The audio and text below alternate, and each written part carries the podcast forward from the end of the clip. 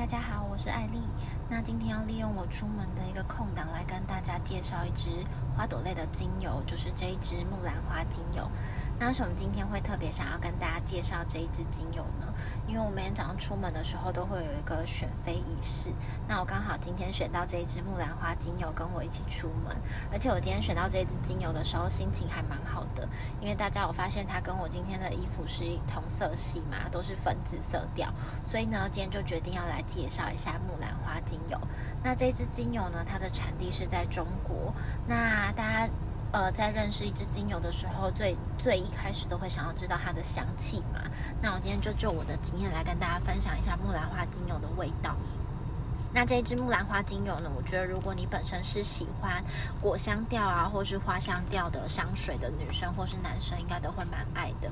因为呢，大家都知道纯天然植物萃取的部分啊，它的香气不会像香水的呃，不会像香水这么浓烈。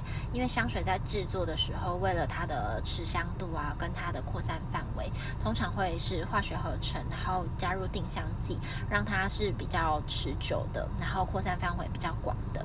那呃，呃可是其实这样子的一些化学成分，呃，用久了对人体比较不是这么的健康。那如果你今天有想要找一支纯天然的精油香水滚珠来替代的话，我会蛮建议这一支木兰花精油的。那它的香气呢是非常浓郁的花香调。那它本身这个这个植物的化学成分啊，有很丰富的芳樟醇，那芳樟醇这个化学成分，它有很好的抗呃镇痛啊、抗发炎、抗肿瘤的效果。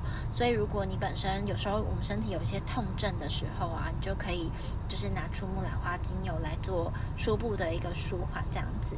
那我自己的用法，除了刚刚讲到的当一个随身的香水滚珠之外啊，我会涂抹在就是手手腕这边，然后还有耳下，然后来当香水滚珠使用，大概是两三个小时补擦一次就。可以了。那除了这个用法之外，我自己本身也会拿来就是涂抹在下腹部做妇科的保养，因为呃。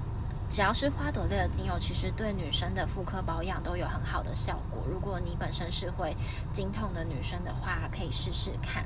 那今天就跟大家简单介绍一一下，就是这一支木兰花精油。